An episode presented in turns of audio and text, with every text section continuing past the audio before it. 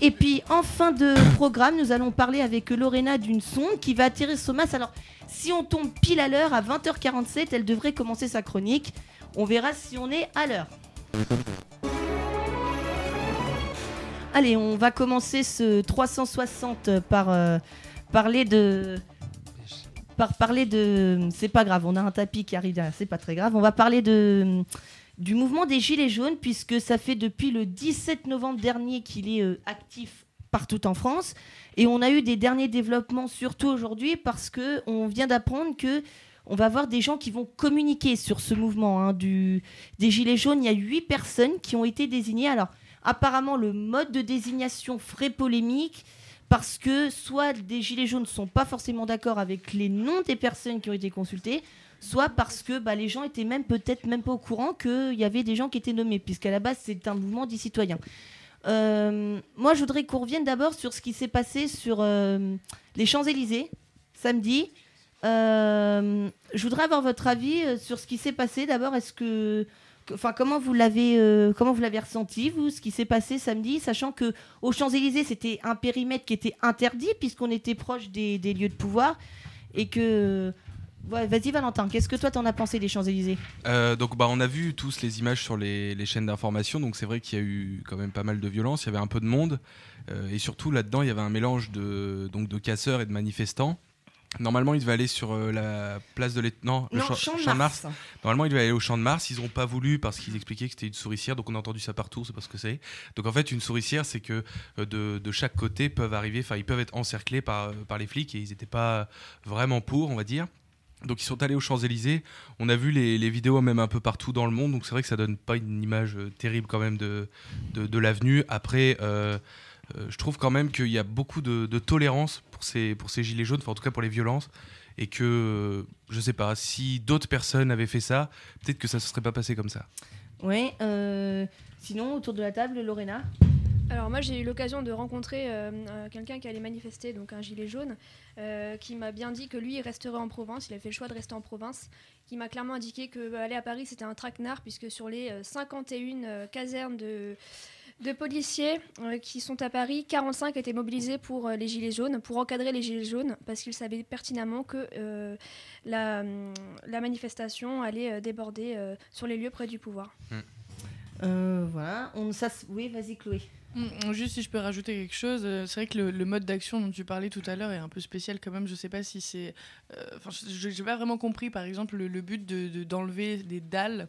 Euh, de ah, ça c'est plus des casseurs que pavés. Ouais, mm, mm. mais alors du coup comment faire bah, le problème c'est que ça donne une mauvaise image du mouvement et que déjà depuis plusieurs jours on avait l'impression qu'il se radicalisait parce qu'on a vu des, des vidéos il y a, y a eu une partie des gilets jaunes qu'on qu'on nous livrait un camion où il y avait des migrants dedans aux flics. Enfin bon, donc euh, disons que ça, ça, dessert complètement le mouvement puisqu'on a l'impression qu'il se radicalise, alors que dans ce mouvement, il y a des gens qui ont des revendications qui sont légitimes. Après, on peut être d'accord ou pas d'accord, mais ces gens-là ont le droit de s'exprimer. Et avec tout ce qui se passe à côté, ben, par exemple, certaines personnes vont se dire, bah, moi, je, ne vais pas aller, euh, enfin, être gilet jaune, ça veut dire donc euh, être assimilé à des casseurs ou des racistes. Donc, euh, hum, justement à ce sujet, j'ai vu une des vidéos de Marie Saint-Filtre, je sais pas si vous connaissez, qui donc c'est une youtubeuse sur, donc sur YouTube qui a le don de s'infiltrer dans des des endroits un peu chauds ou des, des, idéologies assez poussées. Et euh, là, en l'occurrence, elle s'était, euh, elle s'était infiltrée dans la dernière manifestation samedi et elle interview, enfin, elle parle à des gens euh, comme ça dans la rue. Et certains disent Oui, non, moi je suis pas là pour les gilets jaunes, je suis juste là pour, pour casser, quoi. Ils le disent ouvertement mmh. et clairement. Alors, si maintenant on en parle au niveau local du mouvement hein, sur l'Agnon, depuis le, au 10, à la date du 17 novembre, il y avait eu quatre points de blocage qui avaient été désignés, c'est ça, donc plusieurs ronds-points de la ville qui avaient été bloqués. On avait le rond-point de la route de Bel Air à Lannion qui avait été bloqué. On a le rond-point du bowling qui est pas très loin d'ici, qui permet d'arriver sur La Roche Dernière et tout ça, qui avait été bloqué. On avait deux autres ronds-points qui ont été bloqués. Est-ce que globalement, enfin, ça s'est bien passé. Est-ce que globalement, euh, au niveau national, on aurait dû en rester là, des, juste à des ronds-points, des barrages filtrants, des routes bloquées euh je pense qu'il faut, euh, faut différencier plusieurs types d'actions parce que d'un côté, il y a ceux qui, qui bloquent des ronds-points, mais un, peu des ronds-points, je pense un peu au hasard, enfin au hasard non, des points précis. Mais je pense que par exemple, entre bloquer et faire passer les gens à un péage gratuitement et bloquer des gens le week-end qui ont juste envie de faire un week-end tranquillement, je pense qu'il faut différencier les deux. Et les deux types d'actions n'ont pas le même sens, de mon point de vue en tout cas. Mmh, mmh, mmh. Ouais, il y avait des, encore ce soir des opérations péage gratuit, par exemple, sur le péage de Buchelet, par exemple, sur la 13, et puis dans des péages du Sud-Est. Euh, Julie, peut-être une. Je disais que c'était plutôt pas mal, les péages euh, bah oui, bien évidemment. Justement, par rapport à ça, l'opinion publique change vachement. C'est vrai que si les gilets jaunes se mettent à bloquer tout le monde, tout le monde va gueuler et, avoir une image plutôt négative. Mais euh, c'est sûr que l'opération péage gratuit, ah bah là, ça a un tout autre sens d'un point de vue de l'opinion publique. Et selon vous, le faire plusieurs, du, du coup plusieurs jours de suite, est-ce que c'est une bonne idée? Est-ce que c'est pas double tranchant? Est-ce que ça risque pas de se retourner justement contre les Gilets jaunes, le fait de le faire plusieurs jours consécutifs? Bah non, parce que justement, ils ont des revendications qu'ils ont envie de faire entendre. Donc s'ils le font qu'une fois, euh, les, les, dirigeants vont se dire, bon, ça y est, c'est bon, ils sont contents, ils se sont exprimés, euh, maintenant on continue que là de le faire sur la durée, ça veut dire que voilà, il y, a vraiment un, ras-le-bol, légitime ou pas, une fois de plus, c'est pas la, question, mais en tout cas, euh, certaines personnes ont un, ont un ras-le-bol, et donc le faire entendre sur la durée, je pense qu'au contraire, c'est bien pour eux. Ouais, alors euh, vas-y Lorena, pardon. Je pense que l'opération euh, du Black Friday euh, a beaucoup marqué, enfin a eu l'importance au niveau de, l'État, puisque selon les échos, ça avait diminué le, chiffre d'affaires pour ce jour-là pour les sites commerciaux de 37%, qui est très, vraiment considérable. Donc je pense que le, va dire, le blocage économique a aussi un impact fort sur le gouvernement. Mm. Alors on rappelle que Emmanuel Macron va annoncer des mesures demain matin, enfin des mesures, il va annoncer certaines choses. Alors, est-ce que ça calmera les gilets jaunes? Personnellement, je ne sais pas. Euh, je peux. Ben, en tout cas, lui euh, continue, enfin, a, bien dit que les, ce pourquoi, en tout cas, une partie des revendications des gilets jaunes, donc c'est l'augmentation du, du, prix du carburant, euh, ça, ça changera pas. Donc, en tout cas, sur ce côté-là, non, ils vont pas obtenir gain de cause parce qu'il a l'air quand même assez déterminé. Maintenant, peut-être que il va peut-être annoncer euh, des euh, peut-être quelque chose pour un petit peu calmer la situation, mais en tout cas pas de, de, baisse du prix des carburants. Ça, ça serait étonnant. Ouais, d'ailleurs, les ça dépend pas que de lui en plus. Et euh, d'ailleurs, les carburants à la pompe qui commencent à baisser. Hein. On voit une baisse des carburants puisque c'est le, prix du baril cette fois-ci qui baisse. Hein. C'est pas les taxes de l'État, c'est le prix du baril qui baisse. Une dernière chose, un dernier point que je voulais aborder par rapport aux gilets jaunes on a recensé des agressions de journalistes, des journalistes euh, sur le terrain qui ont été euh, agressés. Dernière en date, c'est des journalistes de BFM TV à Toulouse qui se sont fait euh, courser. je mets bien le mot entre guillemets courser lors d'une manifestation, ainsi qu'il y avait un, journaliste aussi de CNews, pareil, qui a eu le droit à, quasiment au même traitement. Qu'est-ce que vous en pensez? Enfin, est-ce que c'est légitime pour les gilets jaunes de s'attaquer aux, médias? Non, non, ça c'est sûr. Je pense que cette partie-là, c'est la partie un peu d'extrême droite qu'on dit qui s'attaquent euh, fortement aux médias. Ils le font aussi au travers d'Internet avec beaucoup de fake news. Et euh, ça, c'est pas possible. Et en plus, c'est triste aussi pour le, reste des autres personnes qui essayent de revendiquer certains un point de vue parce qu'en fait, ça les décrédibilise totalement. Il mm. bah, faut savoir que BFM TV a été le plus touché. Il faut savoir que dans certains cas, même BFM s'invite avec des micros à bonnette neutre, hein, c'est-à-dire sans marque de leurs médias. Euh, ce qui est quand même assez euh, triste en tête. tous les médias ont fait pareil, mais maintenant, il y a. Euh, je sais pas si tu as vu la, la, manif sur les Champs-Élysées, il n'y avait aucun média qui avait une bonnette. Pour peut-être se faire agresser et puis aussi en solidarité aux autres journalistes de BFM au final. C'est ça. Et puis il y a eu des, il y a pas eu, il y a eu, il y en a qui sont fait courser. Il y en a un, euh, c'était samedi dernier, il s'est fait jeter un œuf dessus pendant un, un direct. Donc, donc ça c'est, ça c'est quand même. Après, ça peut se discuter parce que c'est les méthodes de BFM qui sont, qui sont aussi discutables. Ouais, mais alors dans, dans, ces cas-là, si tu vises les méthodes de BFM, tu vises pas tous les autres. Non, mais il y a des journalistes, par exemple, qui ont passé beaucoup de temps sur le terrain à, aller parler à un petit peu tous les, les gilets jaunes, etc., mm, mm. à voir vraiment tous les avis, à vraiment sentir euh, euh, bah, le terrain, quoi, finalement. Et eux, bah, se sont pas du tout fait agresser. Alors que BFM, qui eux arrivent euh, pour, pour 30 secondes alors, à faire un duplex pour dire qu'il y a eu des dégradations, etc. Euh, mais d'ailleurs, c'est discutable et c'est pour ça que les journalistes. Excuse-moi, Morgane. T'inquiète, mais d'ailleurs, à ce, à ce, sujet, il y a un duplex qui a fait beaucoup polémique parce que en fait, euh, il y a un, duplex qui s'est fait sur les Champs-Élysées euh, en parlant des dégradations qui, qui, avaient été faites. En fait, finalement, le, le journaliste était présent sur une zone de travaux. Donc en fait, ce n'était pas du bah tout les dégradations des Gilets jaunes. C'est là qu'on trouve les zone limites. de travaux. Donc en fait, on peut. Voilà, c'est aussi, c'est aussi compliqué aussi pour ces, ces gens-là de voir, de voir ce type de fausses informations qui, qui circulent. voilà. Il, y a, aussi une fausse information qui a circulé à un moment donné. Oui, il y avait ça circulait beaucoup sur les réseaux sociaux où certains membres du, des Gilets jaunes, du mouvement Gilets jaunes, entre autres, dénonçaient une, je crois une un reportage de France 3 qui avait été coupé au moment ah où le Gilet jaune allait parler des CRS et on a, euh, on a beaucoup parlé de censure à ce moment-là, sauf que en fait, ce que les, gens ne savent pas, c'est que euh, la personne euh, qui était en duplex à ce moment-là devait seulement rendre l'antenne. En hmm. fait. Ouais, c'est ça, c'était une journaliste. C'est vrai que quand on regarde la vidéo, ça porte à confusion. Enfin, c'était une journaliste de, c'est une journaliste de France 3 qui d'ailleurs, qui a été, enfin, qui était cutée en plein duplex parce que bah, hmm. son temps imparti était terminé. Quand on te donne un temps imparti, quand c'est fini, c'est fini, on te, on te coupe la chic, quoi. Voilà. Bon bah, je pense qu'on a à peu près fait le tour de tout ce qui s'est passé, voilà. Et euh, on rajoute une dernière information, c'est que les Gilets jaunes re-appellent à manifester samedi. donc ce sera le 1er décembre. Exactement. Et ce sera euh, encore sur les Champs-Élysées. Donc à voir qu'est-ce qui, va, euh, qu'est-ce qui va se passer samedi. Voilà. Eh bien écoutez, ce que je vous propose, c'est qu'après avoir parlé des Gilets jaunes, on va faire une petite pause musicale. D'accord? Oui. Alors, Tristan, qu'est-ce qu'on écoute? On va écouter Weezer avec Island in the Sun. Eh ben, allez, c'est parti.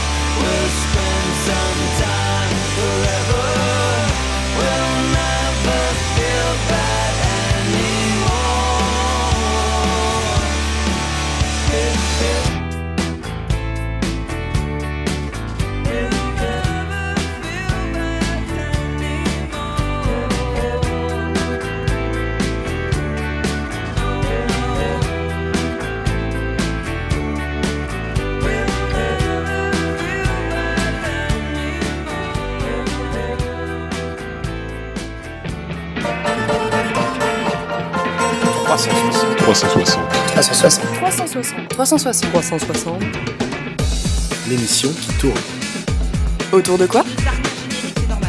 De l'actualité, bien sûr.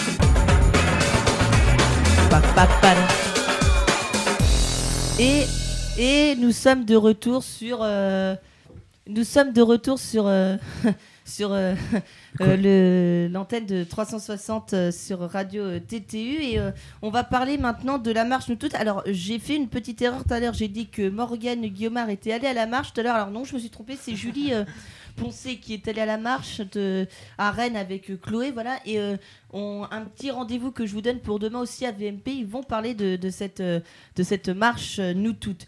Alors, euh, Chloé, donc euh, en France, une femme meurt tous les trois jours sous les coups de son conjoint ou son ex-conjoint.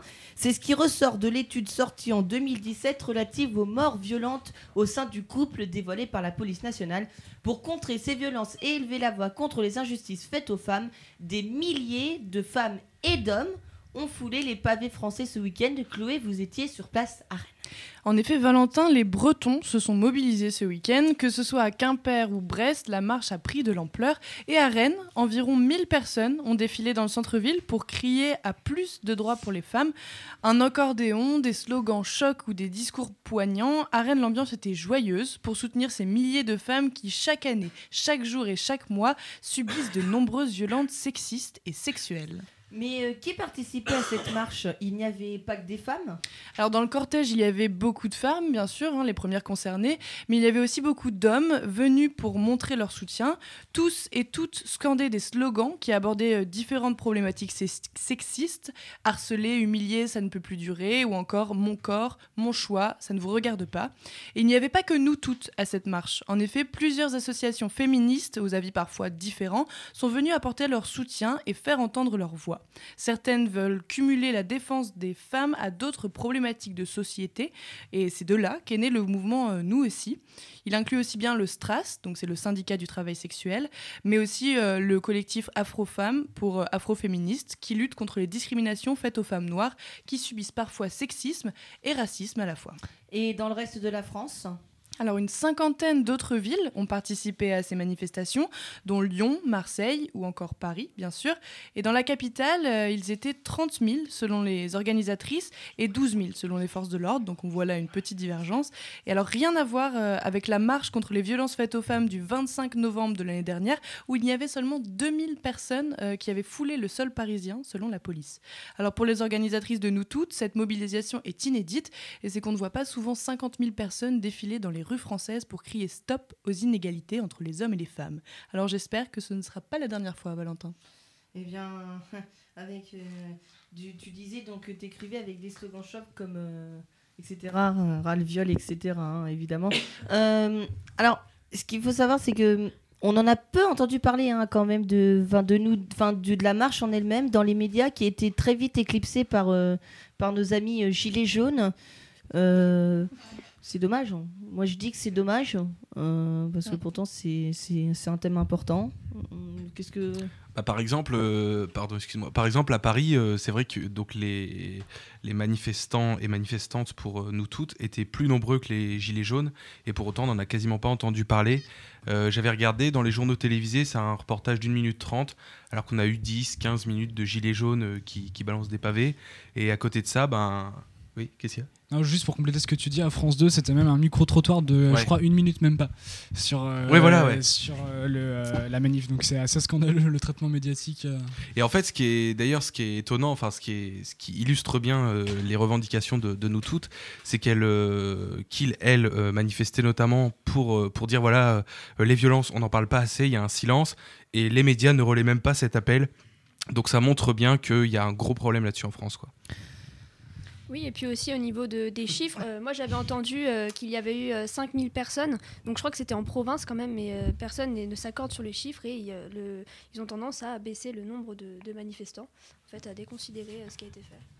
Puis moi, ce que je trouve dommage, c'est que, euh, par exemple, Caroline de Haas, euh, celle qui a lancé euh, la marche Nous Toutes, disait sur France Inter qu'il y avait certaines personnes qui disaient bah, que la marche aurait pu être reportée par rapport à la marche des Gilets jaunes, alors que je trouve ça vraiment dommage vu que la marche elle est organisée depuis septembre, on en parle depuis septembre, et puis au final, tu tapais 24 novembre sur Internet, tu trouvais surtout des articles sur les Gilets jaunes au lieu que, à la place de la marche. Et je trouve ça dommage qu'on ait demandé de relayer ça au second plan. Ça, montre un peu encore que bah, c'est chose, c'est un sujet donc on parle pas assez. Quoi. Morgane C'est triste, hein, mais euh, les manifestations pacifiques sont beaucoup moins vendeurs euh, que les manifestations où il y a des casseurs, je pense. Ouais, parce que c'est pas dans une manifestation féministe que tu aurais vu des casseurs. Alors si. si, il y, en avait? Mais, mais c'est vrai que de manière générale, c'est très calme. Mais à Rennes, par exemple, il y avait euh, des, certains féministes, euh, certaines ou certains d'ailleurs féministes assez extrémistes qui ont, euh, bon, c'est rien de fou, mais lancé de la peinture sur des pharmacies.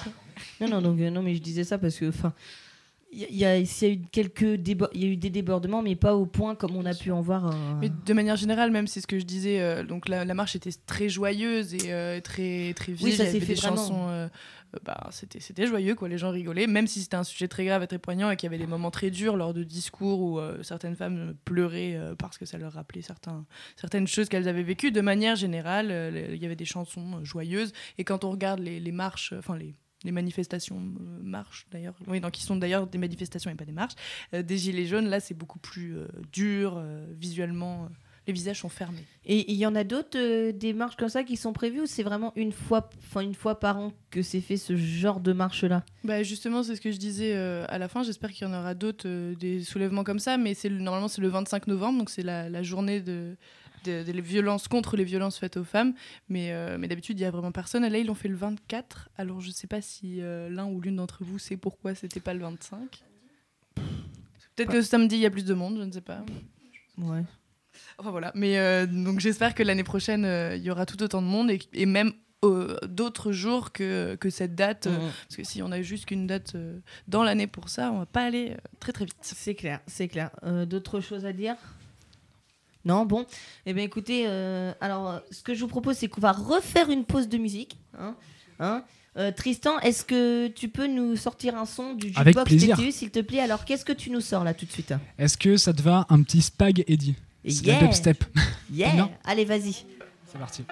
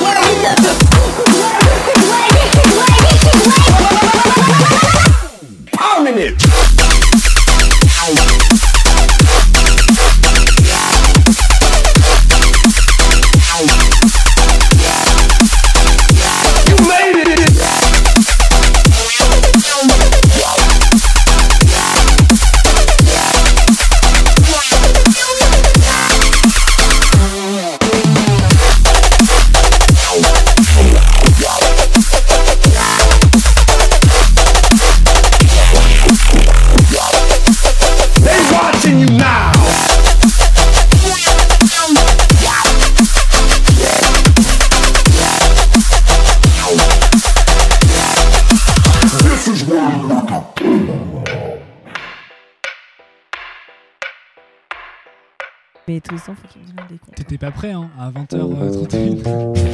Bon, ah, euh, antenne peut-être, hein 360. 360. 360. 360. 360. 360. L'émission qui tourne. Autour de quoi? De l'actualité, bien sûr.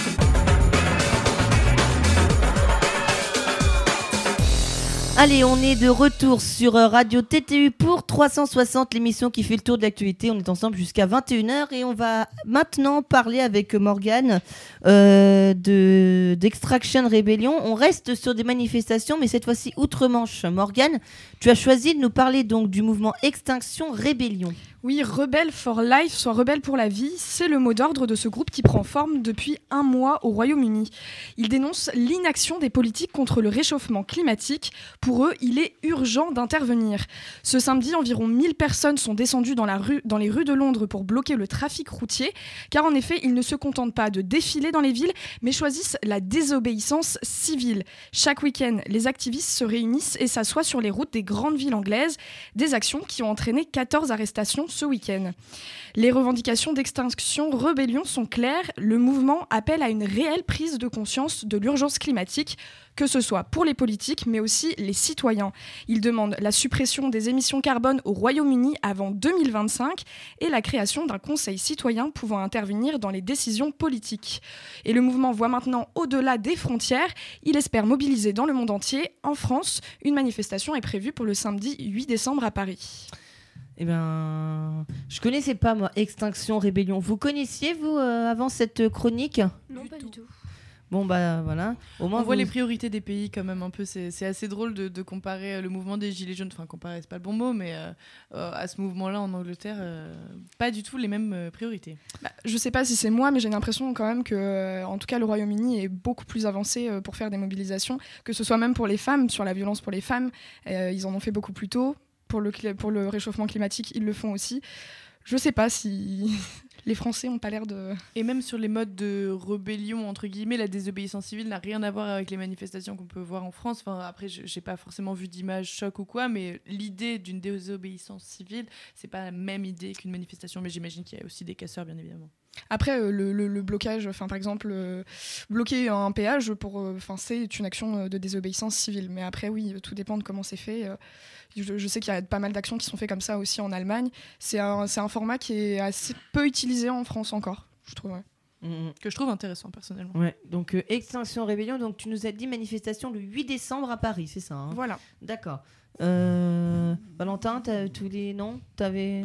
Non, effectivement, on prend du temps euh, à, à prendre conscience de- des problèmes climatiques. Mais c'est un peu comme, euh, comme beaucoup d'autres sujets, c'est-à-dire que euh, on va mettre trois ans à se dire, dis donc, c'est bizarre, là, euh, sur cette route-là, il y a un mort tous les deux jours, on comprend pas. euh, pourtant, c'est à 130, bah, ouais, peut-être qu'il faudrait le mettre moins, moins fort. donc un jour, on va se dire, euh, non, c'est bizarre, quoi, on n'a toujours pas allumé le chauffage, on est fin janvier.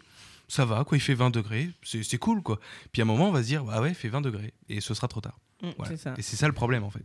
Ouais, vas-y Morgane.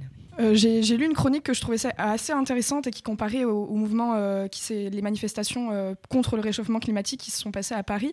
Et en fait, bah, les slogans changent totalement. À Paris, c'était il, est il est encore temps de, changer. Et les slogans, là, il- au Royaume-Uni, les slogans, clairement, c'est on peut plus, en fait, on peut plus attendre. Il faut bouger maintenant. C'est plus dans un jour ou pas, c'est là maintenant.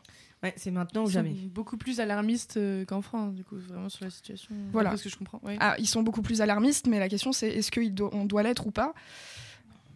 Sur les, sur les recherches qui sortent euh, récemment, je pense que oui, il est peut-être faut peut-être commencer à bouger là. Mm. Là, il est, il est peut-être, il est, il est, il est toujours temps, mais là, c'est, ça urge, hein, ça urge plus que d'habitude. Merci euh, du coup, euh, Morgane, pour euh, ce- cette, euh, de nous avoir parlé de Extinction Rébellion. Alors euh, maintenant, on va parler de l'affaire Daval avec euh, Valentin Monnier. Alors, on en parle parce que il y a du nouveau, Valentin. En effet, alors pour rappel, Alexia Daval a été retrouvée morte victime euh, d'un étranglement, enfin d'étranglement et de plusieurs coups le 28 octobre 2017. Trois mois plus tard, donc, les soupçons se portent sur Jonathan Daval, son mari, qui avait été vu. Notamment à l'enterrement de sa femme, euh, voilà, et pleurer, à consoler euh, euh, ses beaux-parents. Donc après deux jours de garde à vue, il avoue avoir tué sa femme, mais par accident, parce que souvent on tue par accident. Puis il, il se rétracte et accuse son beau-frère du meurtre. donc en fin octobre 2018, donc de cette année, une expertise ADN a prouvé que seul Jonathan Daval était sur les lieux du meurtre parce que donc il a expliqué que oui il était sur les lieux mais que c'est pas lui qui avait tué sa femme. Euh, seul problème c'est que le nouvel élément que l'on a donc depuis quelques jours c'est que dans son téléphone a été retrouvé un scénario très détaillé de la journée du meurtre euh, de sa femme. Donc, euh, sur son ordinateur, ça a été retrouvé. Donc, on voit du lever, donc vers 7 h du matin, ce qu'il va manger au petit déjeuner, comment sa femme sera habillée, ce qui va se passer. On a tout le détail de cette journée. Euh, donc ce nouvel élément intervient à quelques jours de la confrontation entre les parents de d'Alexia Daval et Jonathan Daval, mais également entre le beau-frère euh, de Jonathan Daval et Jonathan Daval, parce qu'en fait lui accuse un complot familial, il dit voilà, moi j'y suis pour rien, euh, on, m'a mis tout ça sur le dos, donc il va être confronté face à sa famille et belle famille. Euh, pour le moment, donc aucun jugement n'a été rendu, ce qui fait qu'il y a une présomption d'innocence bien évidemment, euh, mais de nombreux de nombreuses expertises semblent aller dans le sens du, de la piste donc de Jonathan Daval qui aurait tué sa femme. Voilà. Alors moi je me demande euh, les informations qu'ils ont trouvées sur son téléphone, ce, sous quelle forme, sur son ordinateur, pardon, c'est sous quelle forme? C'est un, document. Oui, c'est un document. Euh, oui, voilà, c'est un document Word, un peu de comment euh, comment tout ça va se, pailler, va se passer détaillé. Et donc à la fin, c'est c'est quoi le, enfin, il décrit le meurtre Bah, il décrit en tout cas ce qu'il va faire dans la journée. Il dit voilà, là il va se passer ça, là il va se passer ça, et donc il décrit. Alors on n'a pas tout le contenu, mais en tout cas il décrit cette journée du, du meurtre. Alors après la question enfin les doutes notamment qui ont été soulevés par son avocat, c'est que Jonathan Daval est informaticien. Donc le problème, c'est comment se fait-il qu'un euh, informaticien n'ait pas protégé un fichier pareil, par exemple? Donc lui, enfin en tout cas l'avocat, euh, voilà, euh, évoque un petit peu ça, mais euh, il n'empêche que donc dans son ordinateur a été retrouvé justement ce, ce fichier qui, qui l'incrimine. Et par rapport à ça, il s'est exprimé ou pas Enfin, c'est quoi le but de ça en fait ah bah alors là, là c'est c'est un nouvel élément qui a été trouvé sur son ordinateur. Lui, Jonathan Daval va donc, comme je le disais, il va être confronté à sa belle famille. Donc là, à ce moment-là, lui il pourra, hein. voilà, lui pour le moment, c'est pas exprimé, il est en prison et il avait demandé une remise de, enfin une remise en liberté il y, a, il y a quelques semaines qui a été refusée. Et donc pour le moment, il reste en prison. Morgane. Et euh, justement, tu dis qu'il était un informaticien. Justement, j'allais te poser la question. Comment ça se fait que cet élément, il n'a pas été euh, découvert avant? Est-ce que le, fichier, il était, euh, enfin, il, pouvait, être accessible facilement ou, Alors, il avait été découvert avant le fichier, sauf que les, enquêteurs, les enquêteurs, en tout cas, parce que quand il a son, son ordinateur et tout avait été pris et avait été saisi par la par la justice.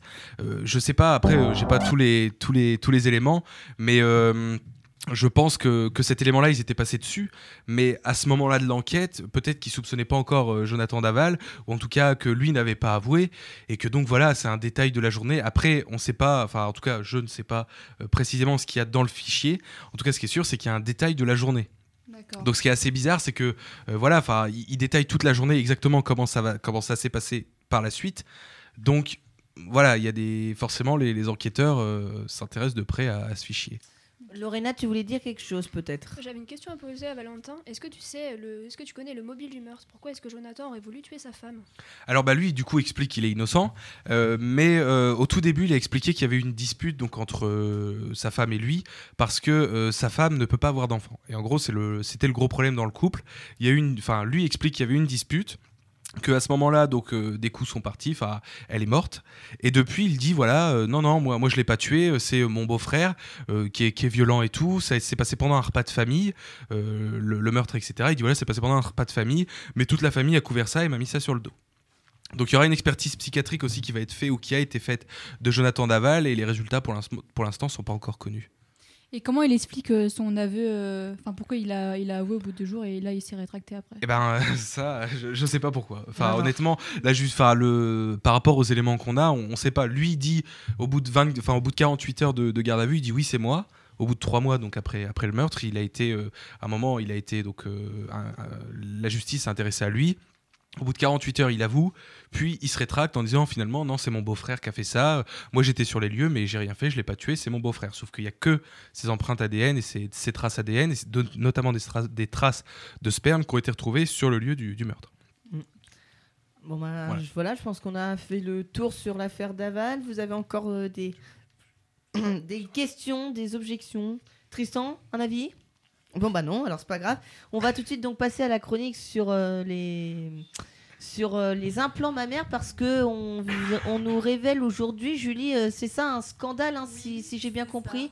Alors, est-ce que tu peux nous en parler Oui, alors implant faille, ça ne vous dit peut-être rien. L'étude vient de paraître et a révélé au grand jour les failles dans le contrôle des implants médicaux. Cette enquête a été menée par l'organisation Consortium International de journalistes d'investigation et dénonce les lacunes du contrôle des implants médicaux en Europe et notamment en France. Alors, qu'est-ce que c'est cette organisation au juste? Vous avez sans doute entendu parler des Panama Papers et Paradis Papers. Rappelez-vous ces dossiers confidentiels sur l'argent caché des paradis fiscaux. Eh bien, c'est encore eux, les quelques 250 journalistes de 36 pays qui comptent dans ces rangs des médias comme Le Monde, Radio France et Première Ligne, producteurs de l'émission Cache Investigation, qui ont enquêté pendant plus de 10 mois sous le nom du code Hippocrate. Quel élément est à l'origine de cette enquête, Julie? Eh bien, Valentin, figurez-vous qu'il s'agit d'une situation totalement absurde. Une journaliste de la chaîne de télévision néerlandaise Avrotros a réussi il y a deux ans à faire passer un filet de mandarine pour un implant vaginal. En se faisant passer pour, une fa- pour un fabricant et en présentant un simple dossier, elle a obtenu la délivrance d'un marquage CE, conformité européenne, lui permettant de vendre un implant dans n'importe quel pays de la communauté européenne. Complètement fou. Et cette enquête, Julie, que révèle-t-elle? Elle nous révèle l'existence d'un système européen quelque peu défaillant. Les implants que vous connaissez peut-être sous le nom de pacemaker, pompe à insuline ou encore prothèse mammaire sont toujours considérés comme des marchandises et non comme des produits de santé. Alors quel rapport avec le scandale me diriez-vous? Eh bien la commercialisation de ces objets par est validée par des organismes privés qui tirent un profit de cette activité. Ils certifient des produits de santé comme ils le font pour tout autre produit de consommation, des voitures ou encore des machines à laver. Un simple dossier soumis à un organisme de certification peut suffire et dans 96% des cas, ce dernier ne demande même pas à voir le produit. Y a-t-il un danger pour les patients bénéficiant d'un implant en France, Julie Alors en France, selon les chiffres de l'Agence nationale de sécurité du médicament et des produits de santé, le nombre d'incidents liés à ces implants aurait doublé en 10 ans, avec plus de 10 000 18 000 cas en 2017 et environ 158 000 incidents en 10 ans selon le monde. Agnès Buzyn a assuré sur France Info que la France a depuis des années engagé une demande d'exigence supplémentaire autour de la régulation des dispositifs médicaux. La ministre a aussi insisté sur la nécessité d'encourager les médecins à davantage déclarer les incidents. C'est quand même dingue hein, de se dire que tu, enfin, on te, on te met un, enfin, on te met un implant, on te met un, enfin, un genre de corps étranger dans ton corps et, et finalement tu peux tomber, enfin, tu peux tomber malade avec un implant. C'est, c'est, c'est quand même dingue. Je, je me, je- non, non, mais quand je dis c'est dingue, c'est-à-dire que on, on nous a toujours vendu, vous voyez, les implants comme quelque chose de super sécurisé, de, enfin, voilà. Et, et là, on nous révèle aujourd'hui que c'est super dangereux, quoi. Donc, euh, je savais même pas que ceux qui se faisaient mettre des pacemakers, ça pouvait être dangereux aussi, hein. Ouais. Et bien, Donc, c'est euh, tout le- l'enjeu. Est-ce qu'avec cette euh, étude, cette enquête, euh, l'Union européenne va prendre des décisions Mhm. C'est ce qu'on espère dans les Ouais. prochains mois? Ouais. Morgane, peut-être? Euh, et pour les personnes qui euh, donc ont des implants, est-ce qu'il y a un dispositif qui a été mis en place pour savoir si c'était dangereux pour eux ou pas? Pour l'instant, l'étude vient de sortir. euh, alors, à l'Union européenne, donc, il y en a qui se sont exprimés à la Commission et qui ont calmé un petit peu les foules en précisant voilà, de ne pas s'affoler, de ne pas commencer à étaler le sujet. Sauf que voilà, pour les personnes qui portent des implants, je pense que ça commence à, cogiter un peu. Et, je pense qu'ils vont pas tarder justement à, demander des comptes, en tout cas, demander des comptes. Il doit y avoir énormément. Enfin, euh, je, je pense qu'il y a un gros pouvoir du lobby médical euh, présent à l'Union Oui. européenne et Mm. qui fait en sorte que euh, les réglementations soient, soient aussi faibles parce que. C'est clair. C'est clair. Lorena, tu voulais peut-être dire quelque chose? Non, non, c'était la même euh, remarque C'était, que euh, Morgane et euh, c'est assez étonnant que. euh, Enfin, ça devient un marché en fait, je pense, et donc la qualité, Mm. c'est- c'est étonnant qu'on en arrive là, comme l'a dit Julie, euh, sur des produits médicaux.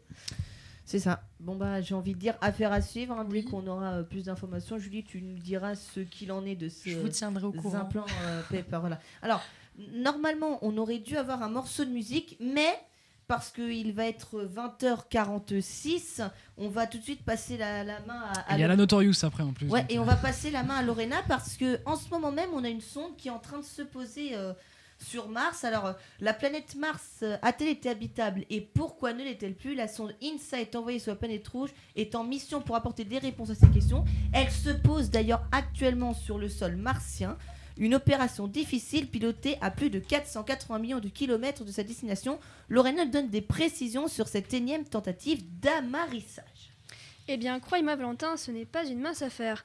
Sur 43 missions envoyées sur Mars, 25 ont déjà échoué. Je vous fais le détail de l'opération qui s'annonce très délicate. Après plus de 6 mois de voyage, la sonde InSight pénétra- pénétrera l'atmosphère martienne à 20 000 km/h. Elle sera alors à 120 km d'altitude de la partie ouest de la plaine d'Elysium. La descente est amortie par un parachute de 12 mètres d'envergure et par 12 rétrofusées afin que l'appareil finisse sa course doucement à moins de 8 km/h. Ce sont 7 minutes d'angoisse à laquelle assistera la grande partie de la communauté scientifique. Ils doivent à l'heure actuelle être en émoi devant leurs écrans de contrôle. Donc voilà. Euh, mais alors, qu'est-ce que les scientifiques attendent de cette opération? Oh bah c'est une question toute simple. Ils cherchent simplement à comprendre comment la planète s'est formée et, pour- et pourquoi la vie, si elle s'est développée, s'est arrêtée. Nombre de scientifiques pensent que l'environnement de la Terre est similaire à celui de Mars. Ils veulent éviter qu'un tel phénomène se produise sur notre planète. Alors la sonde InSight, qui est en fait un atterrisseur mais équipé d'un sismomètre, c'est-à-dire euh, qui va pouvoir euh, repérer toutes les, les vibrations du sol, et d'un capteur de flux de chaleur. Les scientifiques pourront ainsi étudier la structure interne de Mars et comprendre la formation des planètes rocheuses. Ben, du coup, la sonde euh, atterrit donc actuellement. Vous pouvez suivre l'opération en direct sur les chaînes d'information qui devront certainement, si elles ne sont pas encore sur les gilets jaunes, qui devraient diffuser l'atterrissage. Voilà. En fait, elle atteint, enfin, elle commence sa descente euh, À à 20h47. 20h47, mais elle atterrit pas à 20h47. Ça va durer 7 minutes. Enfin, elle amèrit pas. Ouais, bon bah donc à 20h54, vous pourrez voir l'atterrissage. Voilà, donc euh, merci Lorena, c'était super intéressant euh, pour cette capsule. On fait de c'est vrai qu'on fait de plus en plus de progrès dans ce domaine-là, on essaie de plus en plus de rechercher s'il y a de la vie sur Mars. Est-ce que vous personnellement, chers chroniqueurs, vous pensez qu'il y aurait eu ou qu'il y a de la vie sur Mars selon vous? Alors là, c'est plus à chercher à savoir s'il y a de la vie sur Mars, c'est cher- chercher à savoir s'il y en a eu avant, en fait, il y a des millions d'années. Ouais. Parce que là, ils cherchent vraiment à repérer qu'est-ce qui fait justement qu'il n'y a plus de vie sur Mars. Hum, hum, hum. Donc il y aurait eu une vie sur Mars, si je comprends bien. Ouais, Enfin, les- on va dire tous les critères favorables à ce qu'il y ait eu la vie sur Mars.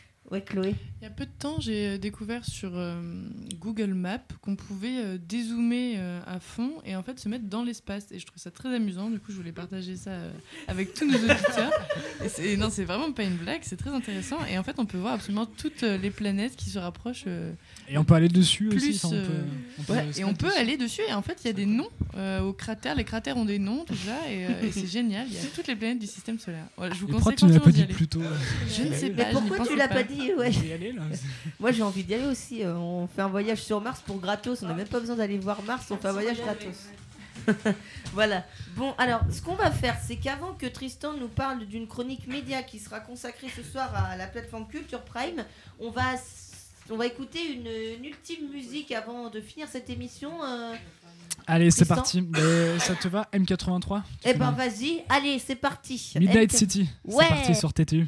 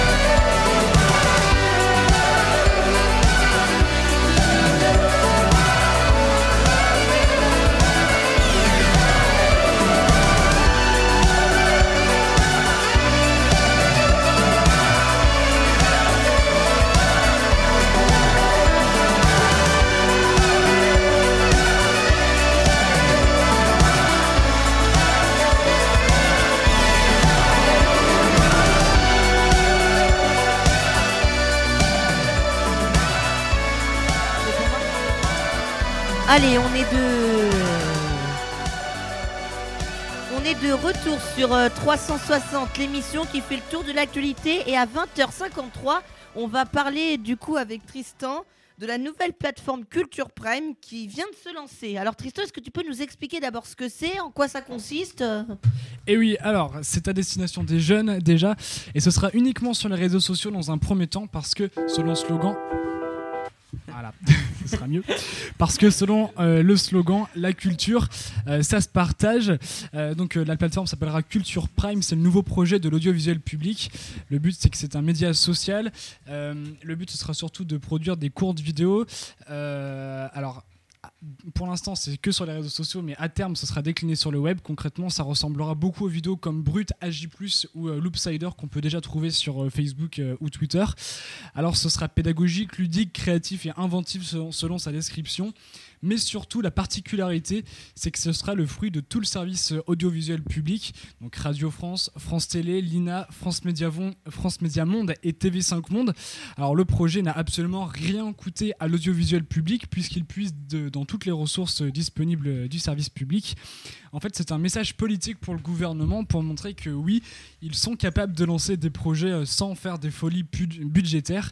Euh, ce message intervient dans un contexte où l'incertitude règne pour l'audiovisuel public français. Des coupes budgétaires colossales ont été annoncées l'année dernière. Les animateurs et les journalistes ne savent pas encore vraiment à quelle sauce ils vont être mangés. Et d'ailleurs, il y a quelques semaines, une consultation citoyenne sur l'audiovisuel public avait été lancée. Et pour le moment, son but reste très très flou pour tout le monde. Bref, ce nouveau projet se lance dans un contexte très compliqué pour nos médias publics. Alors, euh, c'est peut-être une bonne nouvelle pour l'instant. Ouais, alors euh, qu'est-ce que vous en pensez de cette nouvelle plateforme euh, lancée par l'audiovisuel public Morgane euh, bah, reste à voir puisqu'il y a déjà des gens sur ce marché-là, donc dont il y a même énormément de gens plus et tous les médias, tous les médias se, font exactement ce format-là maintenant. en plus, France Info. France Info, je trouve, euh, se rapproche déjà un peu de, ce type de format. Donc, est-ce qu'il y a besoin de créer vraiment une nouvelle plateforme? Bah après, je sais pas. Bah du coup, France Info, c'est euh, un petit peu comme Brut, etc. Mais là, le but, c'est de se lancer plus sur les jeunes. La cible, ce serait vraiment les jeunes. Les jeunes, oui, mais c'est qui sont les jeunes Ouais, mais on met qui dans les millénials Non, mais Brut, c'est déjà quand même assez jeune. Hein. Enfin, Brut, c'est un public. Euh, Ouais, enfin, brut. Euh. Le public est large en fait, c'est comme euh, France Info Vidéo, quoi. C'est, euh, c'est, comme Loopsider, etc. Ouais, j'ai plus. Mais voilà, ça, ce serait vraiment à destination des jeunes. Je sais pas ce qu'ils entendent derrière jeunes, c'est le problème. Jeunes, ils entendent 70 ans. 70 ans, c'est jeune. Mais du coup, ils ont prévu de, de, faire, de rester beaucoup sur les réseaux sociaux. Bah, je pour l'instant, ça sera exclusivement sur les réseaux sociaux pour gagner en visibilité, en fait. Et euh, ce sera exclusivement aussi axé sur la culture. Oui, mais euh, est-ce que c'est que sur Facebook ou pas? Parce que euh, Alors, les réseaux sociaux, c'est large. Oui, pour l'instant, c'est que sur Facebook. C'est que sur Facebook. Parce que pour, pour, le, pour le dire actuellement, les, les, les, jeunes ne sont quasiment plus sur Facebook en fait. Ça non, mais parce que même moi, je me considère plus non plus comme euh, très très jeune, mais les, vraiment les, les, jeunes jeunes, ils sont, ils sont, tous sur Instagram et Snapchat, donc je suis pas sûre que Facebook soit la bonne. Euh, mais c'est plus compliqué de lancer un média sur Instagram euh, via Instagram TV, etc. Enfin, c'est plus compliqué que de lancer sur Facebook et d'être partagé, etc. Enfin, t'as plus de chances d'être visible sur Facebook que sur Instagram, je pense, pour l'instant. Ça reste à voir. On va voir, Qu'est-ce qu'ils proposent On verra. mais c'est vrai que c'est assez flou pour l'instant. Euh, ben écoutez, si euh, personne d'autre n'a rien à dire sur cette nouvelle plateforme, à 20h57 et 48 euh, secondes, est-ce que vous voulez faire des coups de cœur, des coups de gueule? Personne n'a un coup de cœur, personne n'a un coup, de, cœur. Coup de cœur? Vas-y, Julie, Julie, coup de cœur. Alors, ce week-end, avec Chloé, nous sommes allés à Rennes et on a assisté à l'exposition à cri ouvert. Donc, c'est le titre de la sixième édition des Ateliers de Rennes. Euh, donc c'est une biennale d'art contemporain. Hein, euh, ça s'entend différemment qu'il ne s'écrit à cri ouvert ou à cris ouverts. Nous sommes allés au musée des beaux-arts de Rennes, donc le musée d'art et d'archéologie français. C'était une super exposition où ça mélangeait à la fois ben, l'exposition à cri ouvert et euh, les œuvres permanentes. Très bonne exposition que, que l'on conseille. Mm, mm. Voilà. Bon bah donc exposition, allez voir. Elle est jusqu'à quand? On peut aller la voir jusqu'à quand, euh, Julie, cette exposition? C'est jusqu'au mois de décembre. euh, alors, je sais plus exactement la date, mais c'est mi-décembre. Eh ben c'est très bien, ça laissera le temps à tous nos amis rennais euh, et euh, d'autres qui nous écoutent de pouvoir y aller. Bon bah écoutez, il est très exactement 20h58 et 50 secondes, l'heure pour nous de rendre l'antenne. Je vous remercie, chers chroniqueurs, d'être venus en nombre ce soir. Valentin Monnier, Morgane Moelle, Morgane Guillaume, Marjulie Poncé, Chloé Henry, Lorena Bordiac et puis notre technicien Tristan Barraud. Et Yeah. on se retrouve lundi prochain à 20h sur le 107.5. En attendant, vous avez rendez-vous avec la Notorious dans quelques instants. Je vous souhaite une excellente, euh, une excellente euh, oui, radio, une excellente soirée sur Radio TTU. À la semaine prochaine.